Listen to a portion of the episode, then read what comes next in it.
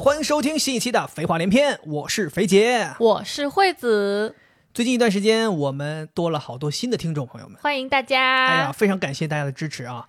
然后有很多朋友在刚接触我们节目的时候，都会提出一个问题，就是说：“哎呦，这个主播叫肥杰，但是好像看他的照片，包括看我们这个头像，他这个人也不肥呀，啊，为什么他叫肥杰呢？其实有好多老听众，也不知道我为什么叫肥杰。对，我的天！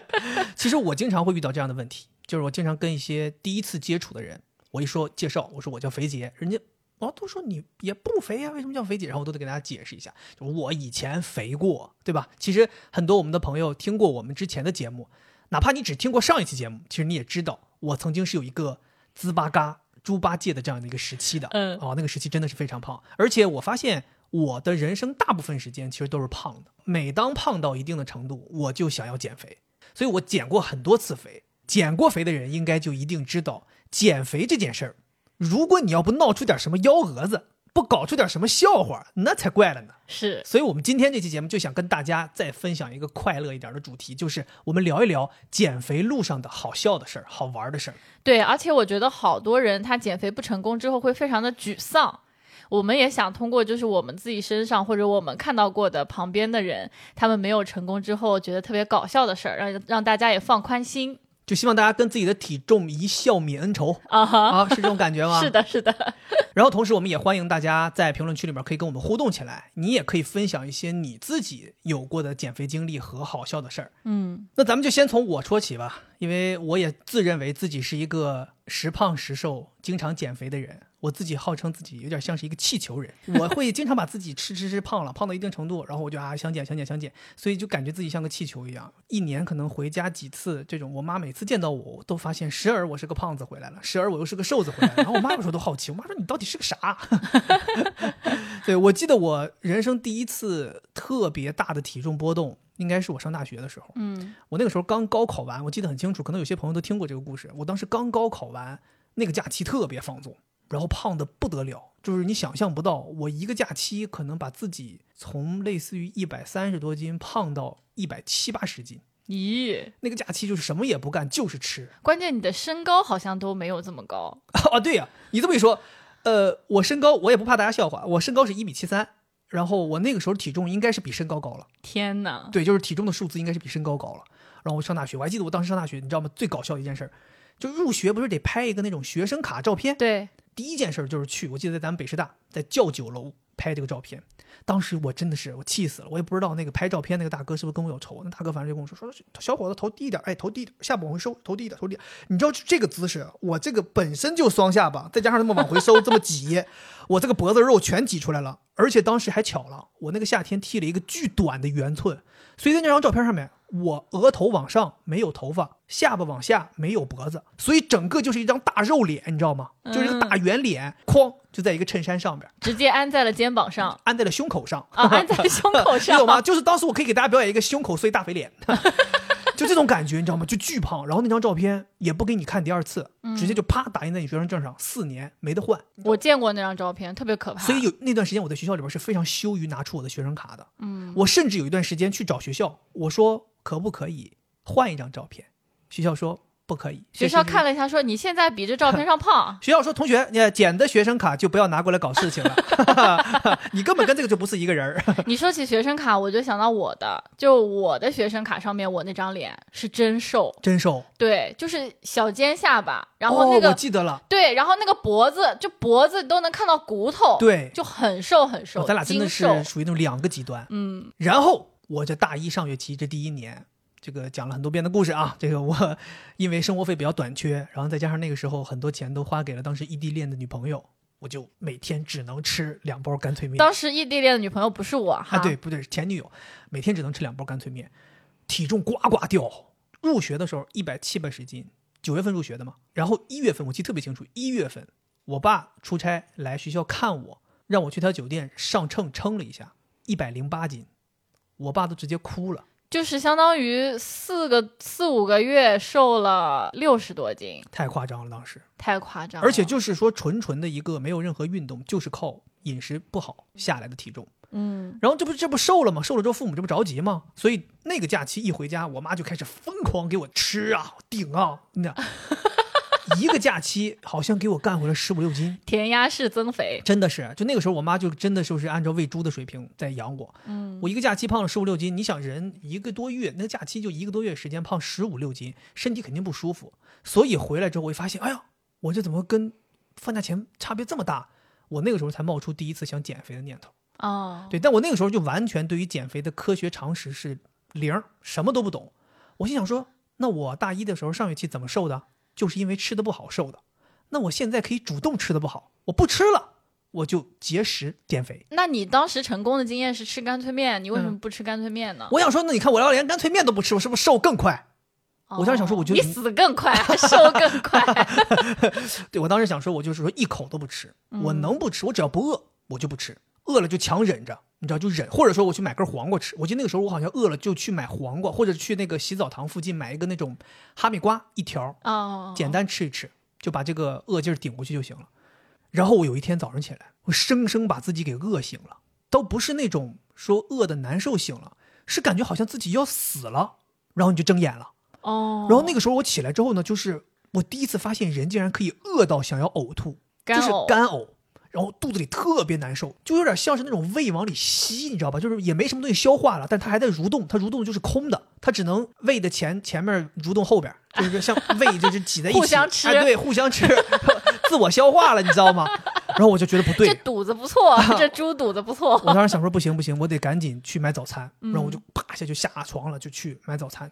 买完早餐，你说我这个人也是贱，真的是贱。你说你都饿成这样了，你买了早餐你就赶紧就地就吃吧路上就得吃就了，吃了呗。我不行，我非得就是那种还得拎回寝室做好，弄在桌子上摆出来，准备在这儿吃。但你知道，就从咱买早餐那个窗口回到寝室就这么几步道儿，我走不了了，就是眼前开始模糊，然后你走路吧，你就明显感觉到你在晃，晃像喝醉了一样。天哪！我意识到这个事儿不行，我想说，我很有可能走不到寝室就一头得栽死，然后我就赶紧在咱们下面那个寝室楼下小花园找了个石凳，我就坐下了，我就咔炫掉了一个鸡蛋灌饼，哦，然后这个时候才将将有点挺过来，其实刚才你应该就是鸡蛋灌饼，你让那个师傅直接灌我 嘴里，接灌嘴里是吧？对，那师师傅就不用，呃，饼是饼啊，鸡蛋灌字儿，哈直接你给我来一个素饼加一个鸡蛋灌人，这样你就不需要晕眩了。就那一刻你就能体会到，就是这个人能量短缺到极限，一下子补进去之后，这个身体好像一下子疯狂的各个器官都在吸取这个能量，嗯，你就很像是这种干瘪了很久的这种植物，一下子吸到水，或者说像那种久旱逢甘霖，对，就像是给那种没有电的东西充上电，它一下子就嗡就起来了。然后那时候你就感觉哦，你才知道就是因为饿的，哦就是因为饿的。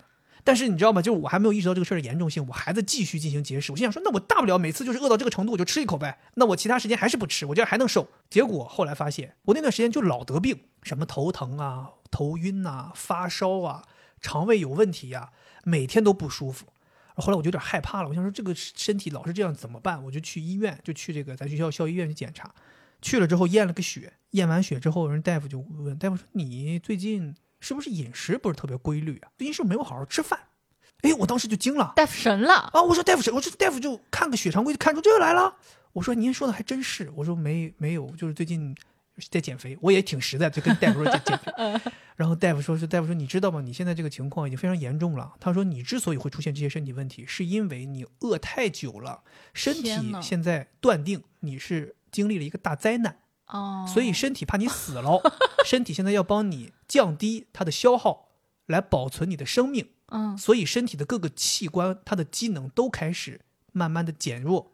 这样的话，它就把你进入一个休眠状态，哦，你就不至于死掉。身体当时就想，可能我这个主人他马上就要去就是太空舱休眠了，就我感觉他可能会默认你可能，比如说是这种经历什么这种灾年了，或者说在这个大饥荒时代了，他就会哦身体就开始极致降低基础代谢，都不消耗。那你都不消耗，说白了，它也都不工作嘛。所以我就身体出现很多问题，然后大夫就千叮咛万嘱说你回去千万好好吃饭。说小小伙子，你不你才多大，你至不至于啊为这个事儿。他说你这样身体会完了的。所以你告诉他你是为了减肥了，我就告诉他我是为了减肥，啊，然后大夫就非常严厉的就这样跟我说了。后来我回去就就真的是我再也不敢节食减肥了。从你开始不吃饭到你发现你身体要待机了，这个中间经历了大概多久？将近一个月，啊你，想想，我一个月都不怎么吃饭，那你瘦了？吗？那个时候已经感受不出自己到底有没有瘦了，因为那个时候已经感觉自己快废了。就是因为身体的难受，你就没有办法去关心你是不是瘦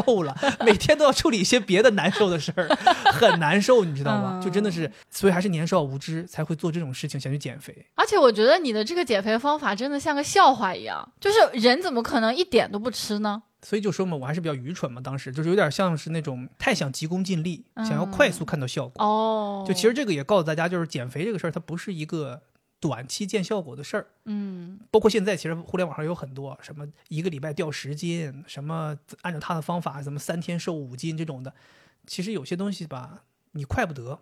我觉得你当时能够减肥啊，就是吃干脆面能够减肥，主要还是因为还有爱情的毒药。狗粮呗，嗯，就是自己产狗粮，自己也吃呗。对所以那个时候其实是干脆面加狗粮，所以没把自己饿死。对，我跟你讲，我觉得我自己这个绝食减肥，就节食减肥这个东西，也不是说我自己也瞎研究出来，我觉得也是一脉相承的。就这个事儿，我妈也有一定责任。啊，怎么有责任？他不是给你惯饭吗？小的时候，在我上大学之前，我记得应该是初中那个时候，还是小学那个时候，就是六年级到初一这个期间，嗯我妈就有过一次节食减肥的经历。嗯，那个时候，我妈可能自己觉得自己可能有一百三十多斤，她觉得嗯哎呀不满意，她就开始了啊要减肥。那个时候跟我们说她不吃饭了，就我记得是一个夏天，她就开始了，跟给我和我爸都说了，你们俩啊不要叫我吃饭，以后吃饭不要叫我，我就吃水果。我妈就借着夏天，因为夏天正好水果也多呀，嗯她就吃点西瓜，吃点香瓜。那个时候我们流行吃香瓜，她每顿饭我们在吃饭，她就卡在窗边，站在窗边，还离那个饭桌挺远的，怕被诱惑，啃一个香瓜，这一顿就结束了。哎，但是你别说，还真有效。她一哦个夏天两个多月瘦了小二十斤呢，给自己瘦到可能一百一左右了，一点饭都不吃。一点饭都不吃。哦她认为吃饭会胖，一直都挺好的，这都没什么事儿。我们也觉得说，我我妈也挺厉害，真挺有毅力的，减肥成功了。直到有一天，也也也成笑话了。哎呦，直到有一天，我记得特别清楚，那个时候我读书，我们每个礼拜三是放半天假。我记得我那天是放了假之后就去我姥姥家，跟我表弟两个人一起下午玩儿。我那时候手里有个小灵通，家长刚给你孩子配手机，那时候我们都小灵通，来个电话，不认识的号码，我懵了，我就接了，我说喂，你好，谁？对面说你好，我们是社区医院的。我说社区医院的，我说说说那个时候你也不流行，没有这种什么诈骗电话，你也不会觉得怎么样，你就接了，然后也跟人家聊，说社区医院有什么事儿？他说你是谁谁谁的孩子吗？我一听这不我妈名字吗？我说是啊，我说我是，怎么了？他说你妈在我们医院门口晕倒了，低血糖，正在那打药，你过来接她一下吧。咱妈挺厉害啊，直接晕倒在医院门口。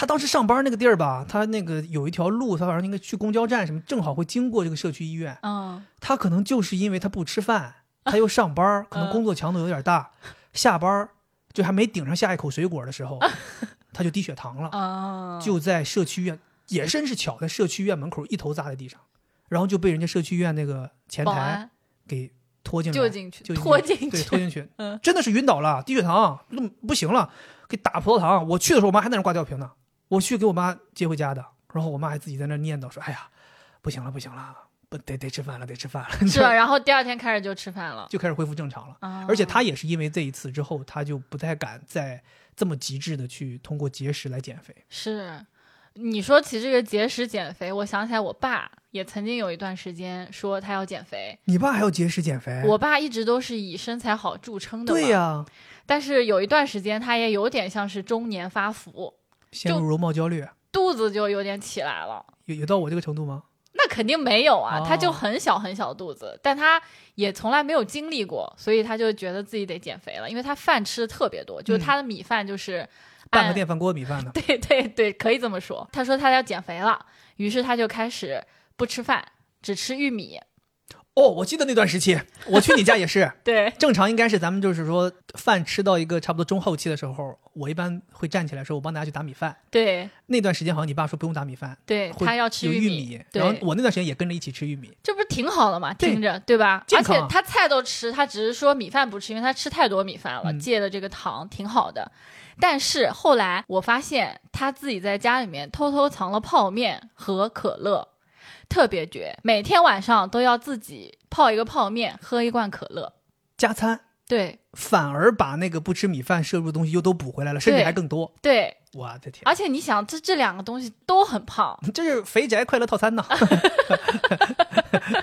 但我也不知道他后来有没有瘦下来。你爸这种情况，我跟你讲是特别特别常见的一种减肥人会遇到的问题，嗯，就是一日三餐大家都玩命控制，但是到晚上饿得抓心挠肝，然后就会点点没办法，就控制不了。其实这个热量基本上是差不多的，但是效果反而会不好，就是因为你在睡觉前吃。嗯其实你倒不如把它分配到一日三餐里会好一点。嗯，我其实以前也有这种，我大学的时候也干过这种事儿。正常吃饭的点儿我都不吃，少吃，然后晚上睡觉前饿不行了，开始吃辣条，开始吃零食，然后你还自己还搁那算呢，就是哎呦这个热量，哎呀肯定没有吃饭多，没关系，吃一点吧。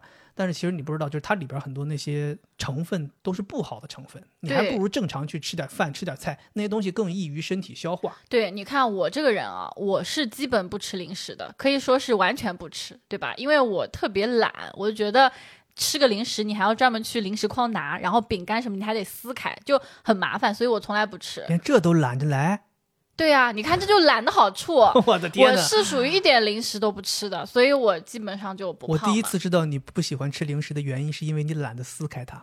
我就是懒呀，还要去拿，多麻烦。太羡慕你这种懒了。所以你看，如果我要吃零食，我经常就是吃一半，我都一定要放在桌子上。你总是说我说我不爱干净，不想放回去。其实我是怕我放回去，再不会拿过来。你记不记得前两天我要吃压土豆，吃了大概三分之一，然后你就给它收到我们那个零食筐里面了，然后我就再也没有吃过它。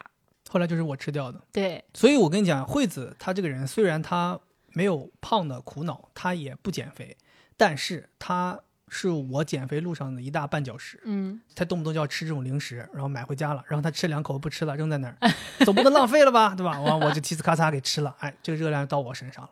还有的时候吧，我这个本来我这个人就胖，我就有点喜欢晚上吃东西，我自己好不容易把自己控制住了，晚上不吃。他突然间他说：“哎，老公，我想点个炸猪排啊，我想吃个炸鸡，呃，我想喝个奶茶。”你也来一杯啊，我都不够起送啊！就这样，就动不动就老牵着我。而且我很喜欢分享，就比如说我吃到这家炸猪排，我觉得特别好吃，我就就感觉像是强迫要让他也咬一口。是，所以有的时候确实跟你在一起需要毅力需要加倍，才有可能抵御住这些美食的诱惑。嗯，但是我跟你讲，真的，你只要不在家，我特别特别自律。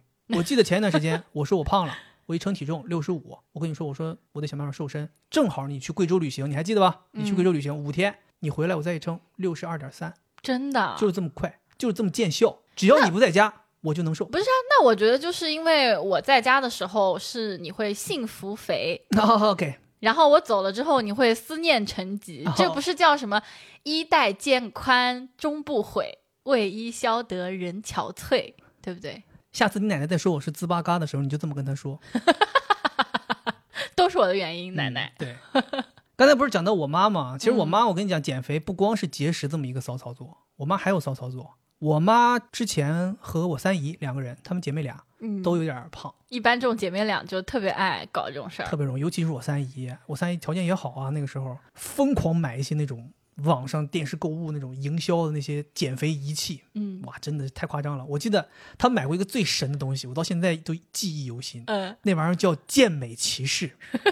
健美骑士。健美骑士，我不知道，可能得上了点年纪的朋友们、听众朋友们才能知道这个东西。它是个什么东西？我给你们形容一下啊，它有点像动感单车，嗯但它不是单车，不用蹬，嗯它有点像那个现在就是那种小区里边那种便民健身器材里边有一个东西，就是你就是手扶着上面，脚踩着底下，就前后就这样，就是像划船一样，就是上半部分像划然后屁股会拳，啊，对，屁股会抬起起来对对所以它那个为什么叫健美骑士？就是它这个坐起来这个姿势很像那种拉骑马缰绳骑马。嗯，当年买了一个这个，哇，个吹的很厉害，说这东西好用，减肥，买回来好可贵了，那东西健美骑士 买回家兴气冲冲的，可能就练了几天儿。每天都要骑吧，应该那个时候一开始每天都要骑，而且还把这个东西就跟现在很多人家里动感单车一样，摆在电视正面，啊，就这样一边看电视一边骑。就认为这样就可以坚持了。后来没多久，果不其然，这个东西就沦为了他们家的一个晒衣架。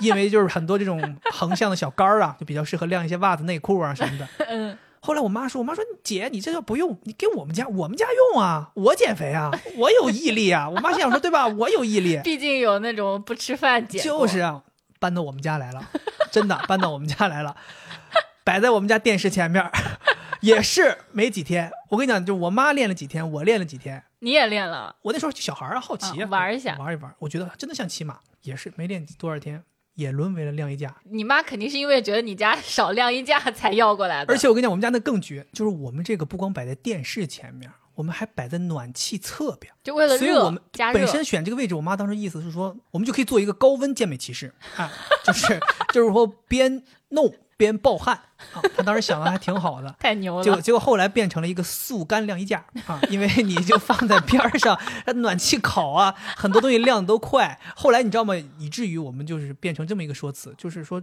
什么袜子内裤明天要着急穿的，衣服明天着急穿的，晾健美骑士上，晾健美骑士，这晾这儿快，这儿马上就干了。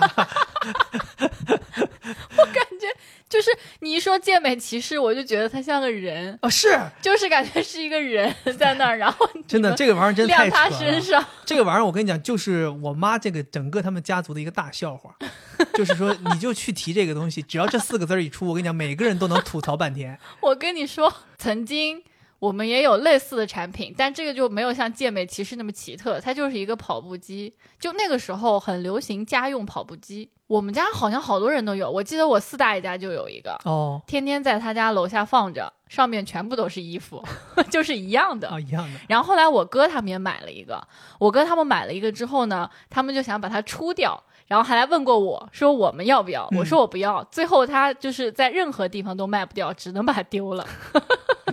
看来老百姓的这个自我认知慢慢都提升了、啊，嗯都知道这些东西买回来它不可能是按照它本来的用途用的。就如果你需要一个速干晾衣架的话，你就可以单独买一个速干晾衣架。对，没有必要买一个二手跑步机来作为晾衣架。对对对。说到这个减肥的东西啊，我忽然又想到一样，有一段时间特别流行那种小鞋子，就是那个鞋子是没有跟儿的，它那个鞋底只有前半个脚掌，像拖鞋一样，同时它又有点坡度，也就是说你像是垫着脚在走路。半个拖鞋，对，减肥鞋真的假的？我从来没见过啊，那快给我说说那。会不会是我们南方流行的？我记得那个时候好像每个人都有，就妈妈那一辈的，所有人都有一个。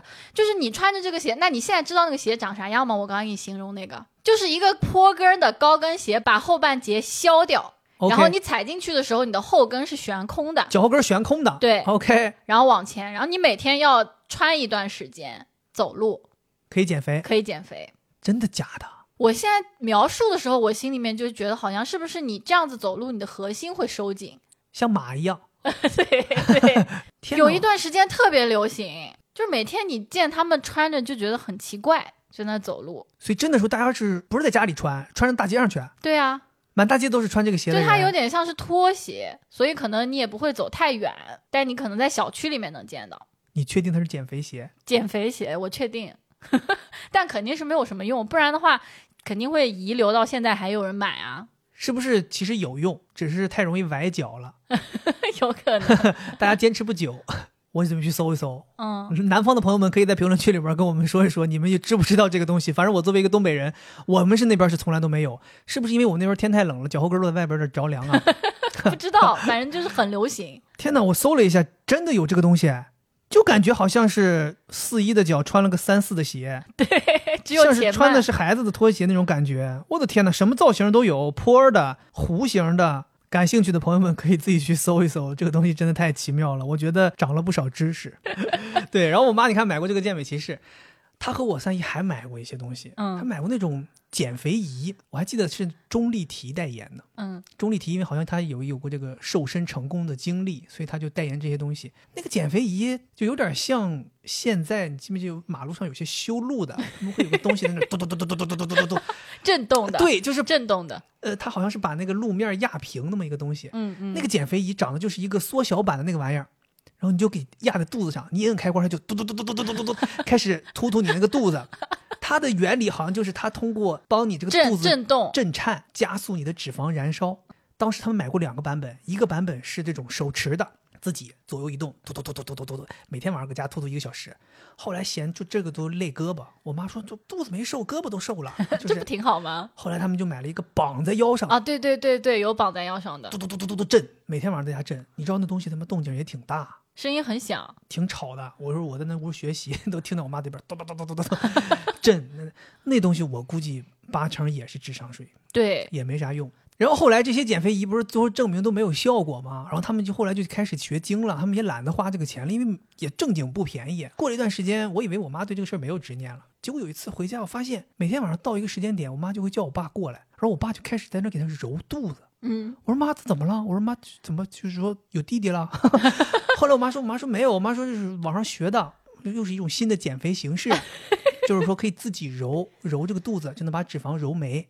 然后他自己又懒得揉，所以就让我爸来揉。我爸每次去正揉一百圈，反揉一百圈，嗯就把脂肪揉掉了。我爸每天晚上还真干，每天晚上都干。我真的觉得我那时候觉得特别搞笑，就是我爸还有个小凳坐在沙发下边 技师开始揉，然后我妈就躺在那儿啊。最后瘦了没？瘦什么呀？怎么可能瘦啊？你想想，但是这么瘦的话，那瘦太简单了，大家都躺着瘦了。但是也很舒服，所以他就没有就是说这个东西没用，还持续让你爸揉。后来应该是我爸不想揉了，太累了，这每天。对呀、我后来发现我妈没瘦，我爸瘦挺厉害啊，我爸瘦抠抠了都。对啊，你你妈说这其实是一个计策，老公，我是觉得其实我内心是觉得你太胖了，所以我嗯想了这样一个办法，让你假装是给我按摩，是让我瘦，但其实是让你瘦。挺心疼我爸的，其实。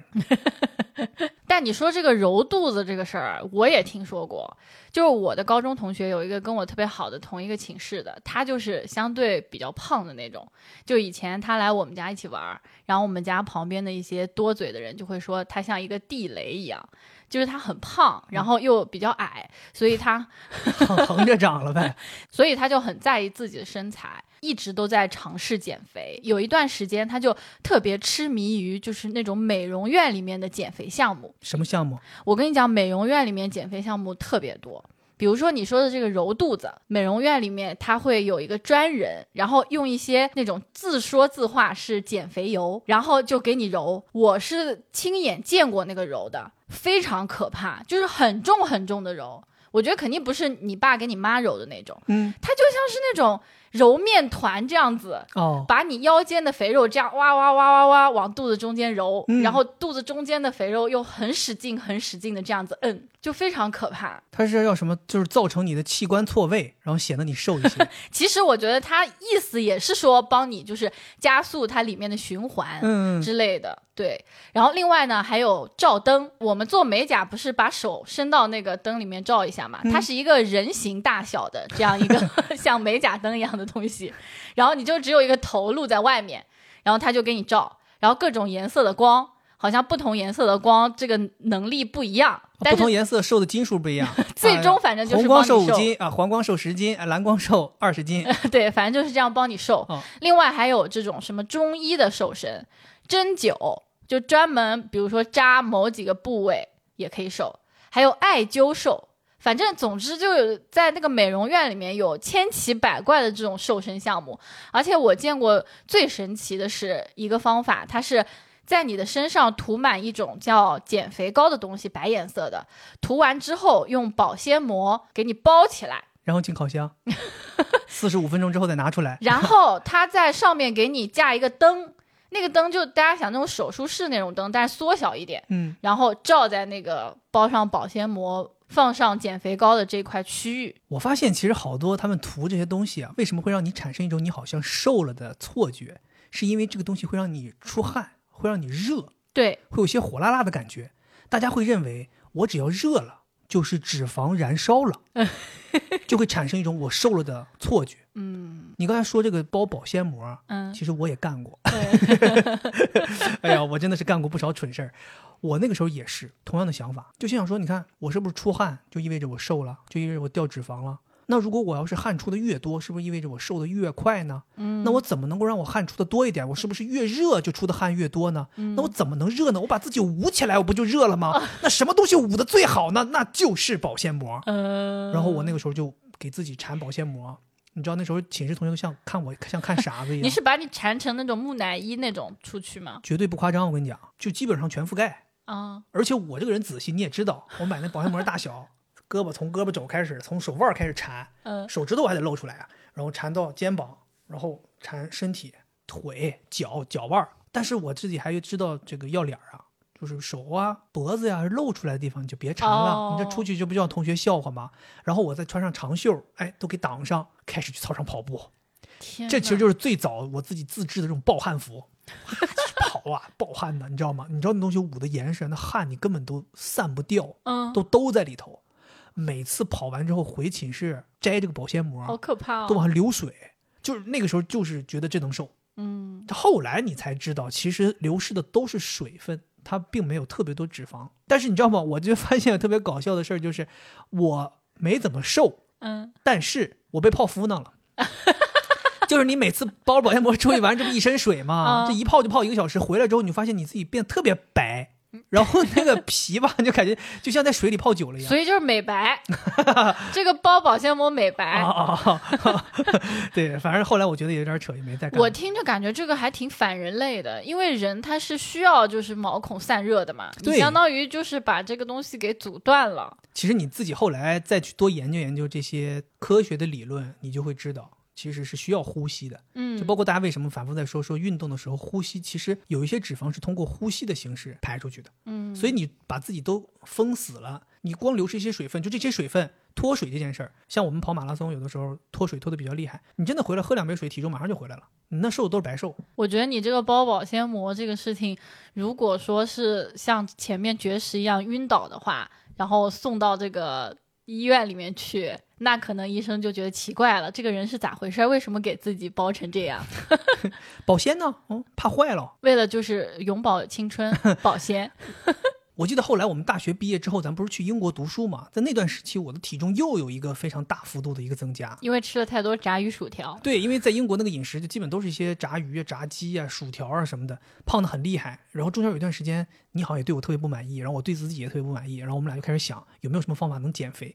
那段时期流行一种减肥的饮食方法，我不知道现在有没有听众还记得，叫哥本哈根饮食法。那个时候好像是你给我找出来的，你说哎。我发现一个哥本哈根饮食法，然后你当时还自告奋勇，你说我给你准备，因为它是好像是一个十三天的一个饮食的食谱，当时好像有人说是十三天能瘦十斤左右，嗯，然后我们就按照那个还真尝试了一段时间，你知道吗？反正我们最后尝试完了之后，就是根本没有什么效果啊。就这个 东西，对对首先第一就是它里边很多东西很难找，每天要准备很多东西，早餐、午餐、晚餐，有的时候要什么黑咖啡，有的时候什么要什么鱼肉，有时候要鸡肉，有时候要牛肉。我们那个时候有的时候也找不到这些食材，然后只能找一些其他东西去替代。替代对然后你一替代呢，它其实这个效果就不一样了。嗯，然后另外我们也是幸运，我们没有严格执行这个东西。幸亏找替代品。，对，所以我们没有被这个智商税的方法害到。后来我听说他这个食谱确实可能可以让你在十三天里面瘦十斤，那是因为它的整个十三天的饮食是没有任何碳水的摄入的，也极少的脂肪什么东西，大量的都是蛋白质。你看它主要的组成是鱼肉、鸡肉、牛肉这些东西，嗯，所以他当时那个宣传的那个口号也是。大鱼大肉，十三天也可以瘦十斤。天哪，对他其实是误导了你，这个一听就是智商税的标题。他误导了你，他让你觉得好像你又能吃鱼又能吃肉，哦所以这个十斤呢，它相当于是一个极为不均衡的饮食习惯让你瘦下来的。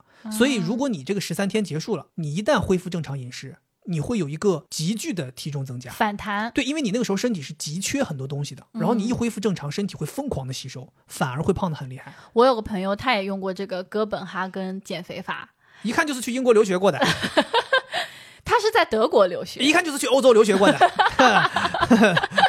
但是他用了之后，首先十三天没瘦，然后称了一下还重了五斤，哦，就是他跟我爸有点像，他非常严格，按照这个食食材吃三餐，但是到了晚上就是没有办法忍受，就天天夜宵，哦，就炸鸡、泡面和蛋糕，主要就这三样，然后就重了五斤。哎，我发现很多人在减肥时候，晚上饿得抓心挠肝，要吃的这些东西都特别的极端。就是说，也没有人说我饿得不行了，我吃根黄瓜，我吃点蔬菜什么的，我一定得是吃炸鸡、蛋糕、可乐、泡面这种高高热量热量的东西，嗯，就是物极必反嘛。是我记得我之前有看一本书叫《自控力》，那个书里边他就讲，就他拿减肥这事儿举例子啊。他说，人每当做了一些好像自己已经减肥了的事儿，比如我去了健身房，比如我健康饮食了一段时间，大家往往会以此来奖励自己，让自己去吃一些高热量的东西。嗯，他说，其实往往这些补偿，这些所谓的奖励，让你之前所有的努力都化为了乌有。是啊，之前我看过一个就是关于自控力的，叫资源论，嗯就是关于自控力是个什么样的东西，会有很多理论。然后有一个叫资源论，他说就是它是一个有限资源，每个人拥有自控力它都是有限的。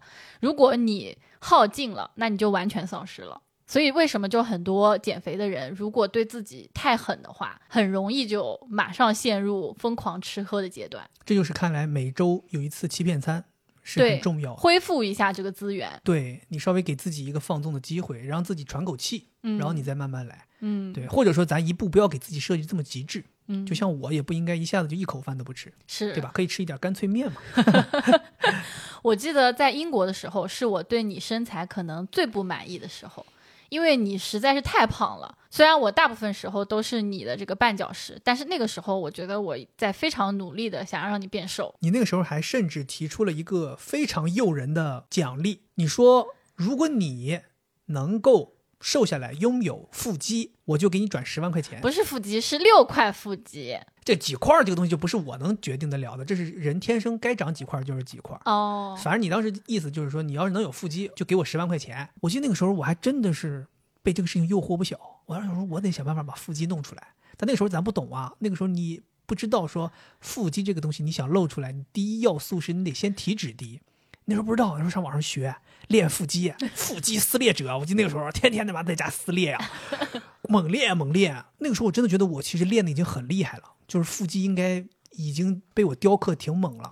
但是你架不住外边有厚厚一层脂肪啊，你什么也看不到啊，你非常焦虑啊。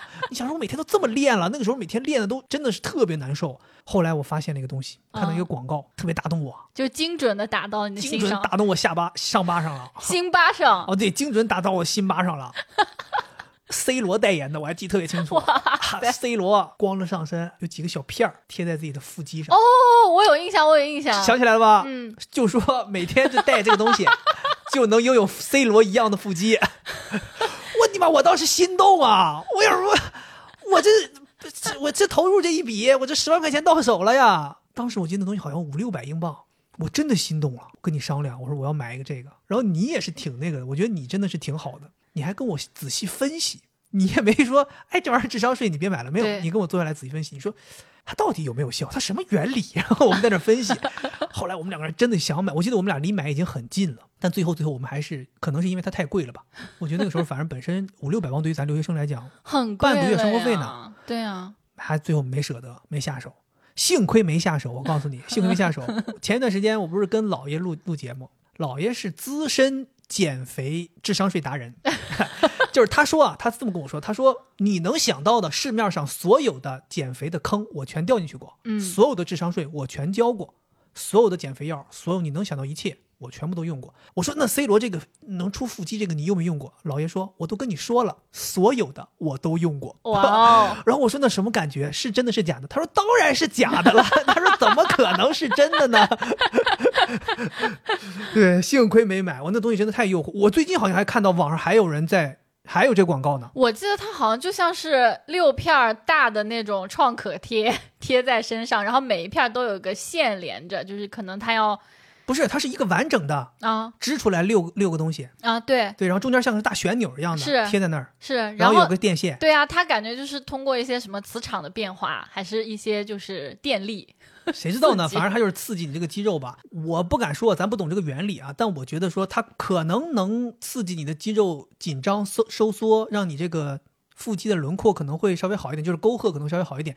但是这个前提是不会变的，就是你如果体脂不低，你这个腹肌是露不出来的，因为腹肌在脂肪的下边。那你上面永远盖了一层脂肪，你怎么可能？就好比说这个人他身材再好，他盖着被子，他怎么看呢？他必须得把被子掀开。那我们就得首先得先把你自己肚子上面这层被子先掀开。我感觉你们这些人就是想减肥的人，还是对自己挺狠的。那减肥不狠能行吗？对吧？那谁都知道，天天胡吃海塞舒服，天天躺着不动舒服。想减肥，你必须得管住嘴，迈开腿。，就我为什么说减肥的人都挺狠的呢？就是我发现现在有更多高科技的了。那以前这都是属于体表作业，对不对？啊现在呢？现在就比如说抽脂，哦，其实也不算太现在，但是抽纸挺流行的。但是抽纸这个确实是属于怎么说呢？这不算智商税，对吧？就是很危险的一个事情。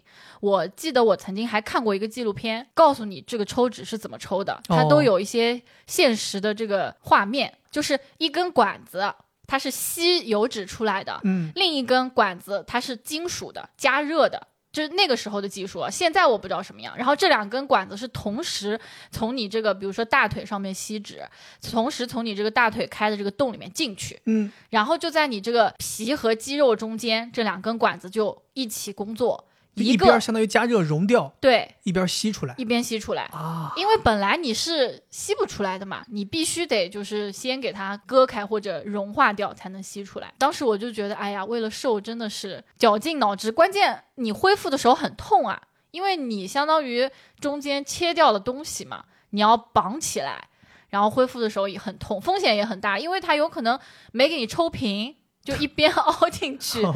就这种很多，而且我做医美的朋友跟我说，说抽脂手术其实是危险率很高的一个手术。对对对，另外，我还有一个朋友，有一次特别好笑，我去他家，我说你这边这么多书，你能不能给他搬一搬？我说挡着人走路了。他说能不能你帮我搬？我说咋了？他说我手没力气。我说你手怎么没力气？脱臼了？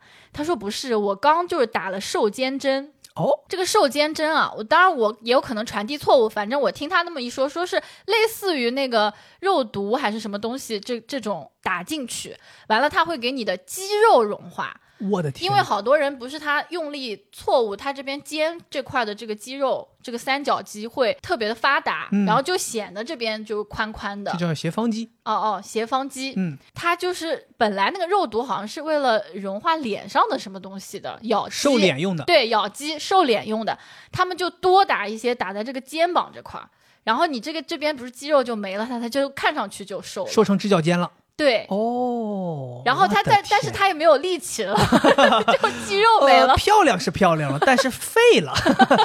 美丽的废物。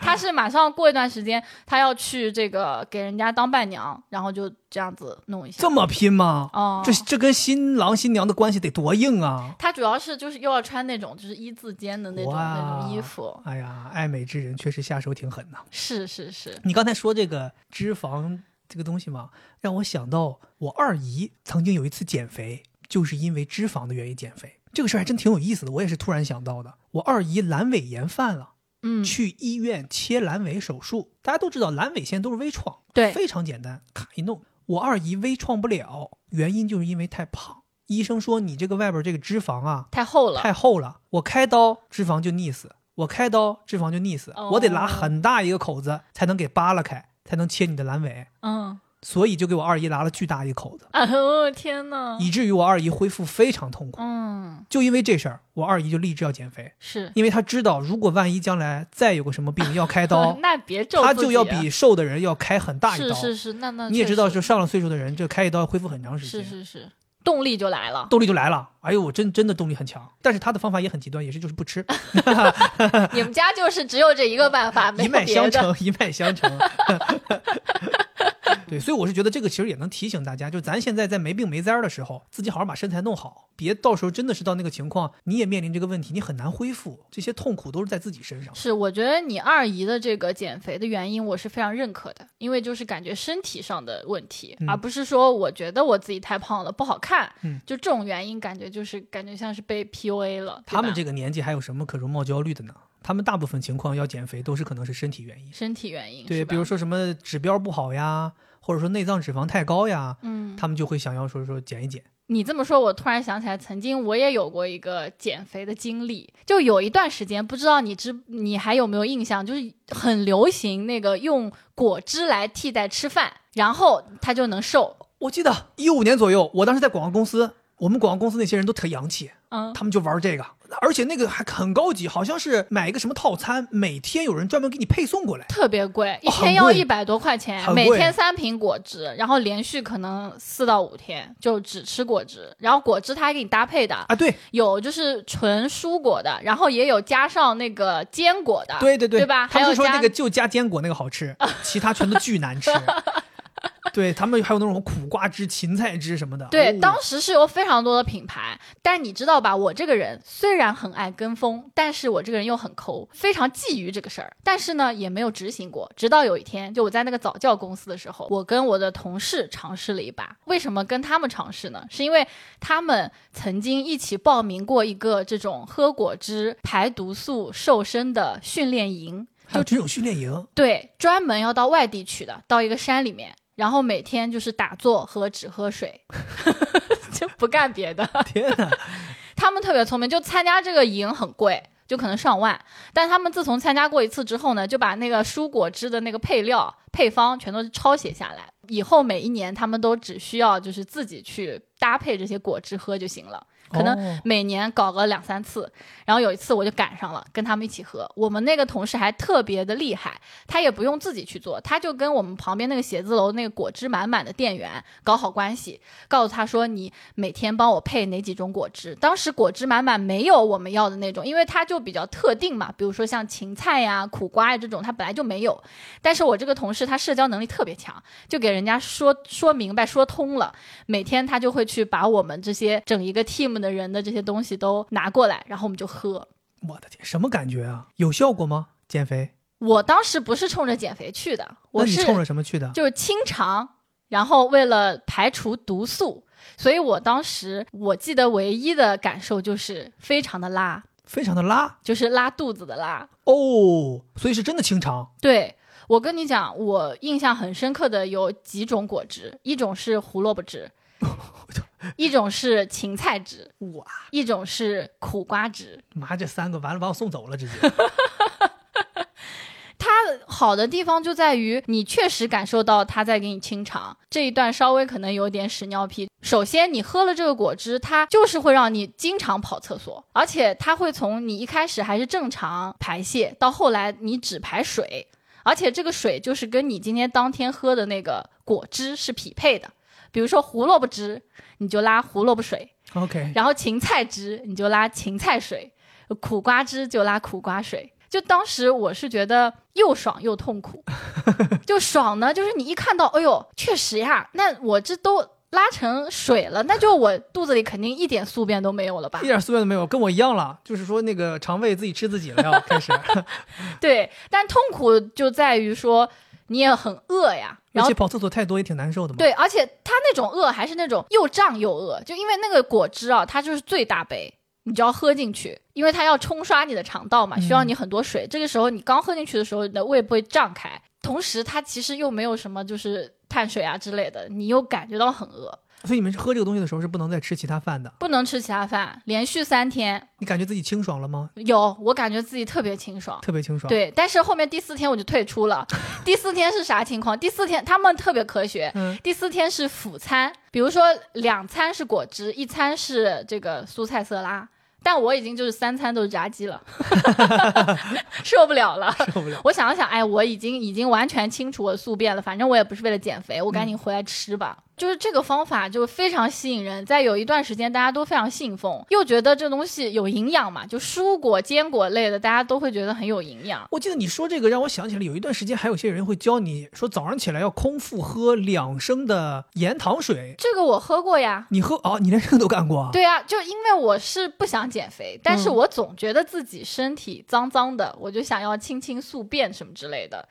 我喝过，它不是盐糖，是只有盐，哦，放一点点盐，然后它要一次性给它都喝喝下去。一次性喝掉两升水，对，那然后人能受得了吗？能受得了呀，就但很快你就会开始想要拉肚子。哇，说到这个，我又想到我们的好朋友六维姑娘，六维姑娘也喝过这个啊？她说她高中的时候喝过减肥茶，哦，你知道减肥茶这个产品吧我肯定知道。有一段时间特别流行，我感觉人人都喝，就有一些是日本来的，然后也有那种印度来的，然后台湾来的各种，然后大家就都非常追捧这个东西。然后他才高中生，他就嫌自己胖，然后就喝了这个减肥茶，他说特别有效。嗯，就喝了之后，他说去厕所拉屎，他给我形容的是拉了一马桶，像一座小山一样。哎呀，行行行行行行行，不用这么细致。嗯，我感觉大家对于减肥产品有没有效果的唯一评判标准就是拉的怎么样，似乎感觉排出来了就证明减肥成功了。嗯，但是你有没有想过呢？那其实你需要减掉的是脂肪啊，而不是胃里的那些东西啊。我记得有一个理论，说什么你要是不把这个屎拉走，它就会在你这个肠壁反复被吸收，就容易胖，就是、啊，就跟吃屎了一样呗。就等于吃屎了呗。所以要清除这个宿便。但我会觉得啊，比较好的这个办法，我认为相对科学，就是跑步以及瑜伽运动是可以帮你清肠的，因为肠道我觉得清理。最好的办法是你通过让它蠕动起来嘛。嗯，那跑步和这个瑜伽，瑜伽有好多扭转的动作，它就可以刺激这个肠道去蠕动，而不是说你用水去冲它。因为我们人体它不是一个说是直直的像洗杯子一样你冲就行了，它是喝进去之后是通过消化系统嘛，它会吸收你这个水分是吸收的，而不是直接冲下去像冲马桶一样。所以我觉得更好的是你要促进这个肠道的蠕动。你刚才提到这个屎尿屁这个环节啊，其实我就借着这个环节，我还有一个东西跟这个是类似的。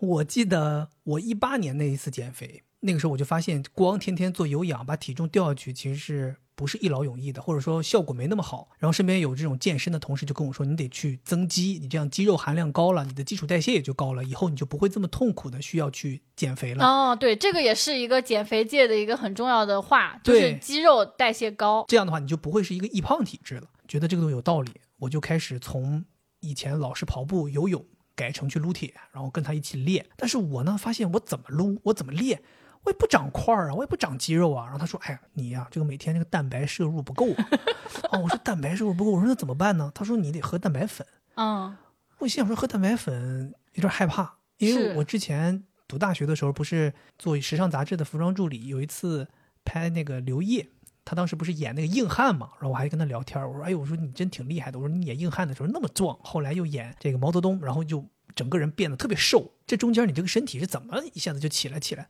他说别提了，他说那个演硬汉的时候为了弄体重，蛋白粉喝太多都尿血。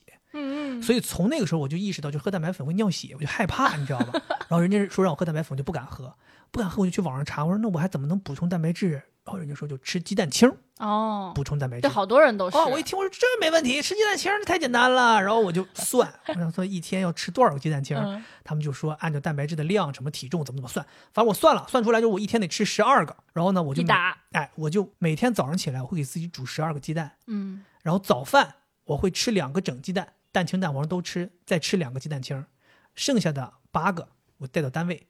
午饭吃四个鸡蛋清儿，就是其他饭以外啊，再多吃四个鸡蛋清晚饭就是等到我晚上下班会去健身房健身嘛，健完之后出来，我会再把另外四个鸡蛋清吃了，当成晚饭，每天雷打不动，就这么吃。有没有效我是不知道，但是那段时间是疯狂放臭屁呀、哎呀妈，那个时候我跟你讲，就真的是控制不了。嗯，就坐在办公室，你就控制不了，就是蛋白质摄入太多。嗯，而且你知道吗？蛋白质摄入太多之后放那个屁巨臭，我的天！你自己闻了，那自己肯定能闻得到呀，你应该就是噗，然后跑掉那种。跑掉。哦，哦呀，我的妈！我也没想到，我那个时候都知道自己什么时候要放屁，嗯我都赶紧往厕所跑。啊，因为我知道太臭了，我很怕，因为我们那个小格子间，四个人在一个格子间里，真的这个距离很近，我有时候都怕崩到后边旁边人后脑勺，你知道吗？人家正好在睡午觉，真的，我都有的时候真的是特别不好意思，但是那时候真控制不了，就蛋白质摄入太多，包括有一些人喝蛋白粉，他们说健身的人也是屁放特别厉害。我记得你有段时间喝过蛋白粉，我是后来去咨询了好多好多健身的人，喝蛋白粉的人，嗯我去问他们，我说究竟能不能喝？因为每天吃十二个鸡蛋，其实确实挺辛苦的，你还要大早上起来弄，而且你摄入那个蛋白质的量吧，其实也可能不够。但是蛋白粉一勺配着牛奶，或者说配着什么东西，你一摇晃，喝几口就摄入到够量了，其实就是一个快速帮你补充蛋白质的一个方法。嗯，我咨询了半天，人家反正最后告诉我答案就是你不用担心，说呢你摄入的这个量，你只要计算好，别超，是不会对身体有负担的。没错，然后我才知道，哦，原来是。然后我再回头想想，当时刘烨跟我讲的话，可能是他那段时间为了太快的去增肌，可能他摄入过量了。对，可能他本身也是对，所以后来我就也是大胆的买了人生第一桶蛋白粉。我记得当时买完蛋白粉还特别开心，还合影，还是海淘，还是费很大劲下载了一个从来没下载过的 APP 去嗯买蛋白粉，买回来然后开始吃，吃了之后确实有效。就是你这个训练量到位了，蛋白质摄入量够了，肌肉自然而然就开始有了。我记得中间有一个机会，我回家给我表哥结婚当伴郎，我表哥第一次说说哇，说你怎么都有块儿了，哦，说看你这胳膊都壮起来了。嗯，对，就是很明显。你吃这个蛋白粉这个时候，是不是正好是你请私教的时候？没有，我嗯请私教是另外一个时期。嗯，请私教是我被你奶奶说完我是滋巴嘎，我内心受到了严重的创伤，嗯，我就下定决心要减肥。然后当时就觉得知道自己这个半斤八两，你怎么。老老下定决心要减肥？那就是因为胖的难受。嗯我觉得我每次其实减肥的动力都还蛮明确的，就是我确实因为身体发胖，给我自己造成了影响。我这个身体也特别奇怪，我是一个细胳膊细腿儿的人，我永远胖的地方就只有肚子，我脸也不胖。但是我这个老是躯干这个地方胖，老是躯干这个地方胖，会造成我，比如我脚踝很细，那就我脚面的压力就会很大。哦，不舒服，会会难受。再加上就是我胖的时候，我跟你讲，我这么多年，我只有今年彻底瘦下来之后，我才知道原来裤子能提到腰上 是什么感觉。嗯，长这么大，我不知道裤子能提到腰上，我从来以为我想说，我怎么买这些裤子都裆这么低呢？就都是低腰啊，裤，都都是低裆啊，都是都是哈伦呐，都是怎么回事儿？这些这些裤子，后来才知道，原来是我没有提到腰上，嗯，因为我肚子太大了，我根本就提不到腰上。确实是这样。对我所有的裤子可能都在肚子下边卡着，所以我就是你说这难不难受？很难受，嗯，对吧？然后我就去减肥。我记得我第一次减肥，当时你还对我支持不小，你说你去请私教，你说私教钱我给你出，嗯，那你给我出私教钱。我记得当时找了个私教，在我们家附近有个，健身房，那个时候还不是健身房，那个时候流行对私教工作室刚开始流行私教工作室这么东西，里边就俩教练，也没个人儿啊，就就就一个跑步机啊，嗯基本上就是约了课都不能同时上的。去当时给我安排那个教练还挺帅的，超级帅是个国家皮划艇队的退役运动员。特别帅。朋友们，我跟你们说，长得像谁啊？就是像那个《延禧攻略》里边演那个护卫的那个人，徐凯，叫徐凯是吧？，对，脸特别小，特别像。身材又很好。我当时也是开心的，我想说，哎，给我请的教练又帅啊，太开心了啊，自己去练。我记得特别清楚，第一堂课，第一堂课，惠子还跟我去，惠子说，我给你拍拍视频啊，你这第一堂课这是减肥开始。第一堂课练到一半儿，给我干吐了。我记得那个私教工作室有一个后门儿，对，你还没有在这个教室里面吐，你就直接跑出那个后门儿。厕所在后头。对，后面是一个楼梯，然后就坐在那个楼梯上面呕。真的不行了，我真的第一次强度太大了，那是我人生第一次尝试到被练吐，练完吐完满眼都是金星，回来走路都走不了了，就那个教练都怕了。那教练你知道他也是个年轻人，他没见过这种。他心想说：“我的妈呀，我坏了！我给这学员练成这样，万一别出事儿。”然后教练说：“行了，行了，行了，咱今天就到这儿，今天就到这儿。来来来，吃点香蕉，坐，需要歇会儿，歇会儿。”他都怕了。然后后来每一次训练，你后来都不去了，每一次训练他都是，还行吗？可以吗？我们还可以继续吗？你你你你你自己评量一下，衡量一下你的感觉，可以吗？嗯不会吐吧？他都害怕，你知道吗？我挺感谢他的。那一次他帮我练，不光练把身体瘦下来了，后来，呃，体重降下来之后，我还跑了人生中第一个半马。也因为那一次，慢慢开始喜欢上马拉松。哦，对，所以那一轮真的是不错，是，但是后来是不是又反弹了呢？必须反弹的。作为这个气球超人的球人我，必须反弹的。哎呦，你别提我这个反弹了。我一八年那一次减肥，我一八年当时咱们是因为装修房子，装修完之后我过劳肥，然后我就咱们房子彻底装修好搬过来之后，我就说我说现在咱也没有什么事儿了，嗯，我也没有操心的事儿了，我就准备踏踏实实的减肥。我记得三月份我开始减肥，特别认真。然后那个时候也是因为请过一轮私教了，你知道怎么练了，特别认真。先通过有氧、跑步、游泳把体重先减下来，然后撸铁，那个时候是不是自己去这个健身房练去的？健身房。我还给你斥资，又是你，啊、对，又是几千块钱的投入，谢谢真的，我在你的这个身材上面投入真的特别大。我收回我前面说你是绊脚石这句话，对你是我登天的梯，我就是金主嘛，至少、啊、对不对？是是是。那一次减肥，我记得我们有一个特别好的策略，嗯，就是为了要这个正反馈来的强烈一些，我们每个礼拜都要拍一张对比照片，是，也是我最喜欢的。对，确保看到我这一周比上一周瘦了，然后惠子每次会找同样的背景、同样的位置、同样的尺寸把我卡住，嗯，然后拍一张照片。两张，一张正面，一张侧面。哎呀，非常明显。我跟你讲，可能头第一个礼拜、两个礼拜还不太明显，但是坚持到第三个礼拜、第四个礼拜，明显就是整个身材上的变化、人的状态的变化。你那个照片，我记得我们好像拍了，妈得有二十多个礼拜，嗯，就感觉到这个人的精神状态一下子就是直线上升，然后身材是啊一下子变细了，你知道吗？但是呢，你反弹这个事儿也是来特别快。嗯我记得当时我从三月份练到九月份都没问题，然后十一当时咱们一帮朋友约着去云南玩，我还嗯记得，就这十一这七天假期，什么也没练，天天胡吃海塞，是熬夜喝酒，回来之后好像就开始发现身材开始反弹了。然后我就那个时候你就有点疏于再去管理了。我记得可能都没到十一月份，就十月底就打回原形了。啊，你说有多可怕？你花六个月时间把自己瘦下来，你用了一个多月时间你就胖回去了。所以那一次对我来讲也挺挫败的。我觉得这就是减肥路上面最容易产生的一个情绪，就你好不容易瘦下来了，然后就是因为一点点的疏忽就又胖了。其实我在网上看到有人来形容这个状态啊，叫减一斤肉跟玩命似的，长一斤肉跟玩死的，就特别容易就长回来了。没错，没错。然后好多人就是因为反复的反弹，他就会很自责，甚至就觉得不自信，是不是我有什么问题？他们就会陷入一些消极的情绪。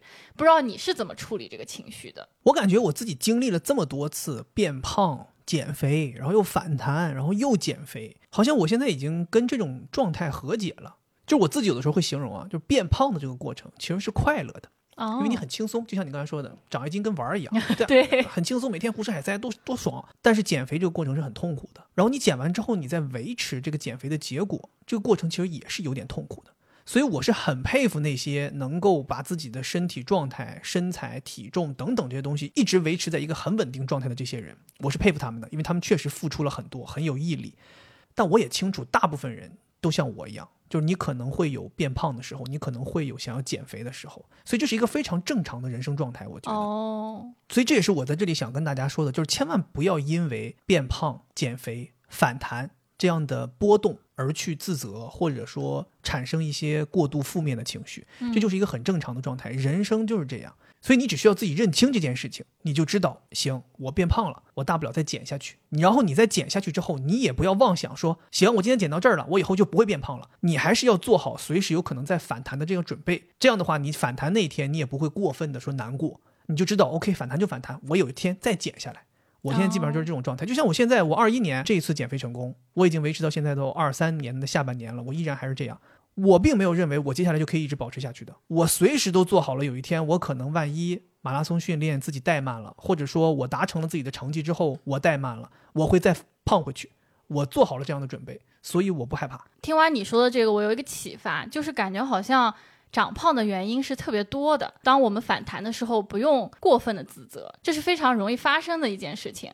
然后我会给大家建议，就是你在找这个反弹的原因的时候，主要就去找别人的原因，比如说，比如说我找你的原因，，对，就是惠子的原因，她啊非要吃这个炸鸡，没办哦法，哦哦，尽量不要找自己的原因，因为嗯找自己的原因就容易自责嘛，内耗了嘛？那如果你找自己的原因呢？你可以这么讲，就说：“哎呀，这次我确实是随便搞搞。”就网上有句话，他说：“这次减肥，我只是想吓唬吓唬我身上的肉，嗯，没想到我身上这些肉胆子还挺大，就是一个玩笑开过去，你就会觉得哎消解了。嗯，我觉得你的这个想法确实特别好，就是首先你要知道变胖是正常的，对，然后另外一个就是你得清楚自己是为什么变胖的。嗯比如说像我，我比如知道啊，好像是因为我跑步训练怠慢了，我可能最近又开始想吃零食了，或者喝了几次奶茶。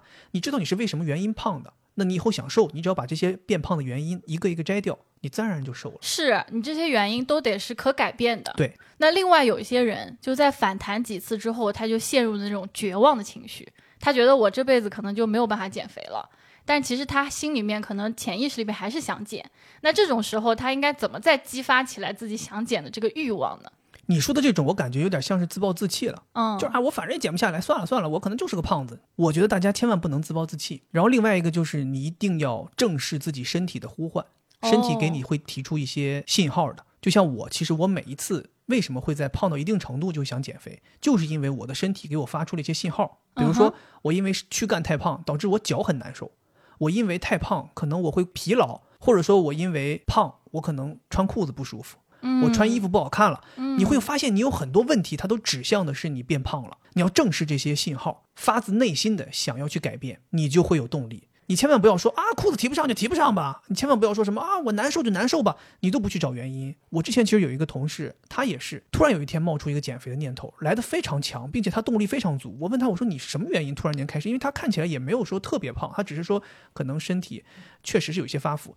他说我最近特别特别疲劳，每天累得不行，哦我不知道什么原因。上医院一查，大夫说我内脏脂肪和血脂高。他说就这两个是造成我每天疲劳的首要原因。这其实反映出来的并不是变胖这么简单，而是身体指标开始有问题了。所以他觉得说的健康受到了威胁，他就要减肥，而减肥可以让他变得更健康。嗯所以其实我觉得减肥这件事情，它不仅仅是一个外形的变化，或者说是否体重变轻，它其实深层次影响的是你身体很多指标。你减肥的终极目标其实为的还是健康。是你说的没错，我分析一下你刚才说的那段话哈，就有好多人他没有办法重启减肥，是因为他永远只有一个目标，那个目标是我要降到比如说五十公斤以下，嗯，这是一个目标，对吧？其实每个人都可以很好的设置，但为什么他总是没有办法花很多的力气去达到这个目标呢？是因为他的推动力不够，就是他的动力不足。就好多人他只是觉得我要减肥，嗯，但是他没有一个很具体的推动他的原因。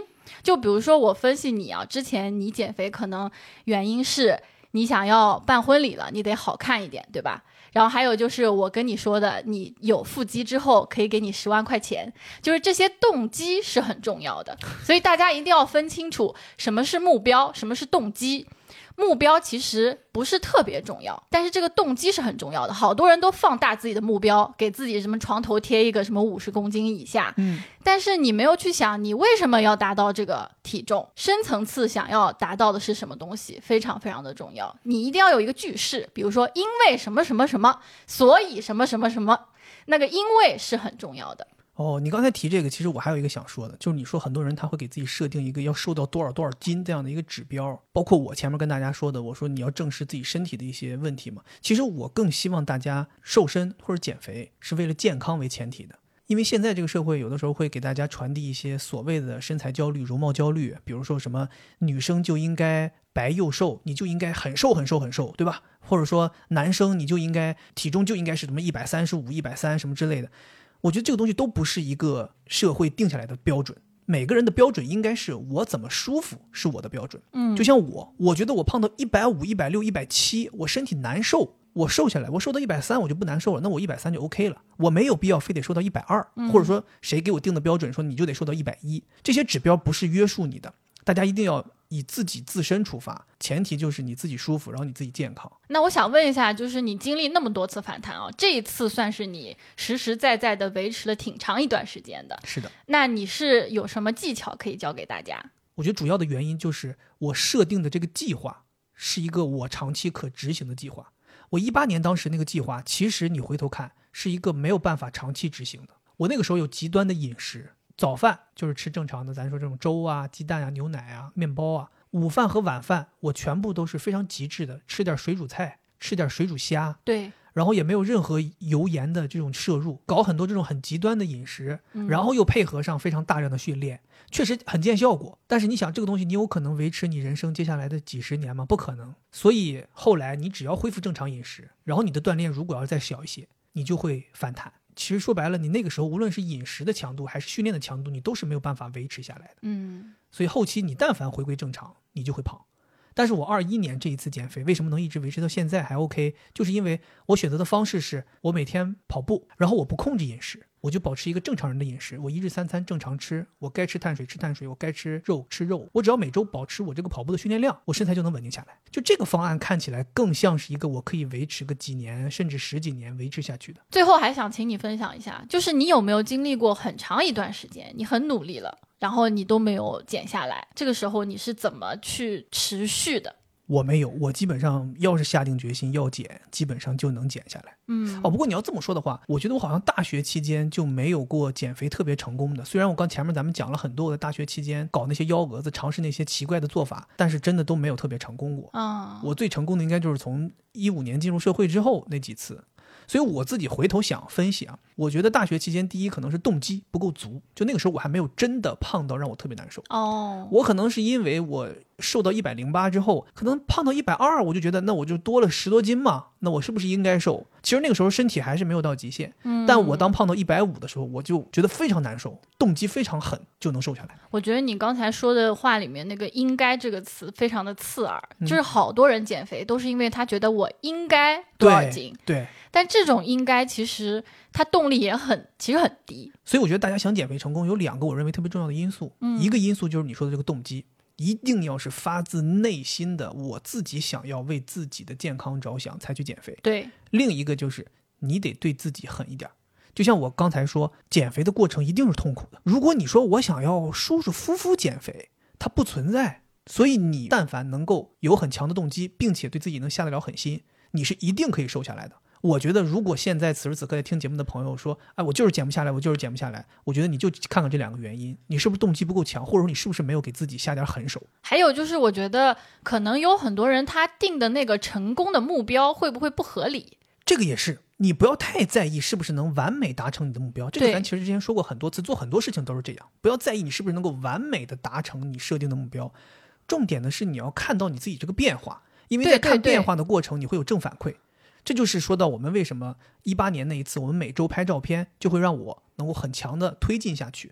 就是每周你都能看到你自己的变化，这个变化就会给你正反馈，这个正反馈就会带动你继续下去。是，你看我虽然不减肥嘛，但是我觉得我也在做体重管理。嗯，为什么我自己做体重管理，我就觉得挺轻松呢？是因为我对自己的这个完美体重是一个很大的范围，而不是某一个体重的点。比如说，哦我必须要五十公斤以下，我不是这样的，我可能九十到一百一十五我都觉得合适。虽然我现在持续在上涨，但是没有涨到超过我认为的那个上限，我就觉得可以。所以我会觉得，你看，在减肥的朋友，你可以设置一个你的目标体重范围，然后你只要到了这个范围就行，不要给自己定一个很死的目标。那样的话，你的成功就会来得更容易一点。其实说白了也是给自己一些宽容度嘛。对，对，不要把自己弄得太死。而且我觉得就是减肥是挺好的，大家想要减肥，其实它最终的目的都是希望自己变得更好嘛，是大家对于美或者更好、更健康的一个追求。如果你有这个想法的话，我是觉得只要你没有那个执念就行。执着于我一定要把一个体重降到多少以下，嗯，因为我感觉“减肥”这个词，我在理解的过程中，减掉的不是肥，而是肥给你带来的一些让你觉得痛苦的东西，比如说亚健康，比如说精神状态不好，比如说在社交当中的一些自卑。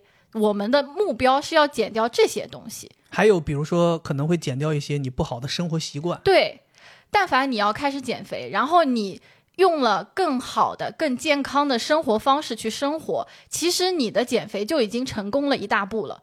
因为你哦想要的就是更好的状态嘛。那你一开始健康生活，你自然状态就好了。就好多减肥的我的身边的朋友，他刚开始减肥，我就说哇，你已经不一样了。对，那你想要的东西，其实已经在你开始减肥的时候得到了，只不过你没有达到那个体重而已。但其他的那些东西你都已经有了，是我就觉得这个东西是最重要，然后让也让人很开心的。你一定要看到这些改变，而不只是说盯着体重。所以我跟你讲，我最近一段时间有看到一个理论，让我觉得非常好。嗯，他们就说说，你如果想开始健康生活，想开始减肥，想开始瘦身，想开始体型管理，要做的第一件事就是把家里的秤扔了。哦，他说，因为你如果每天都盯着那上面的数字，你是没有办法获得一个好的精神状态、好的身材管理方式的。你就看镜子，你就看镜子里的你有没有变化。其实我觉得很多指标，你看镜子就能看得出来，精神状态、面色、身体的形态。其实包括像有些人很在意说我的体脂率是多少，他们很想说我要用买一些高级体脂秤，我要称，我要去测。嗯，你说那东西准不准？其实有什么用呢？他那些东西他其实也不准。是，像我之前有朋友跟我说，他说你看你的体脂，比如男生，你体脂如果能低于百分之十五，你的腹肌就开始能够看出来，嗯，那你就知道你体脂大约是多少了。你没有必要精确到什么几点儿几点儿几，对不对？所以我觉得这个东西其实很启发我们，就是更多的要关注的是自己的精神状态、自己的身体状态，而不是那个秤上的数字。你说的这个还让我想到一个比喻，就是我突然觉得减肥的过程很像是那种单身的想要去找对象，就他其实是因为他单身过得有点孤独，或者他觉得我希望有一个对象，那样我会更好，才去找对象。然后在找对象的过程中，你变得更开朗了，然后你个人成长了，你就算没有找到那个对象，其实对你来说也已经是很好的事情了。但是没有找到对象，确实是有点难过。那这个也是一样的嘛，就是你定了这个体重的目标，你最后可能减的很少，你也是会有一点难过的。但是你想一想，你最终的目标是为了让自己的精神状态更好，或者你要过更好的生活，这个目标达到了也是很快乐的。没错，没错，没错。其实今天我们跟大家分享了这么多有趣的故事，一方面呢，我们是希望大家能够开心的一笑，然后跟减肥这件事情和解。其实身材这件事情并没有那么重要，大家不要去被现在的一些互联网上的东西给你带来太多的容貌焦虑或者身材焦虑，然后觉得说我好像胖了，我该减肥，怎么怎么样的。其实我觉得这个东西是一个非常自我的事情，你只要自己觉得满意，其实是没有必要被外界的评价所干扰的，是的，也没有必要为了谁去减肥，你只要自己活得开心就行。然后呢，我们也希望通过今天的这些故事的分享，可能能够帮大家避免一些我们之前走过的弯路、进过的误区、交过的智商税。是，这样大家以后如果在想减肥的时候，听一听我们这期节目，可能也能够排除掉一些方法，然后找到一些正确的方法。就是排除掉惠子这种绊脚石。总而言之，就是别节食啊，就是别节食就行。所以我们在今天节目的最后，希望能够祝每一位朋友都能够拥有自己满意的身材。这个身材可以是胖，可以是瘦，可以是正好，只要你满意就行。然后也希望大家在未来的生活当中，健康最重要。对，以上就是我们这期节目的全部内容，咱们下期再见，拜拜，拜拜。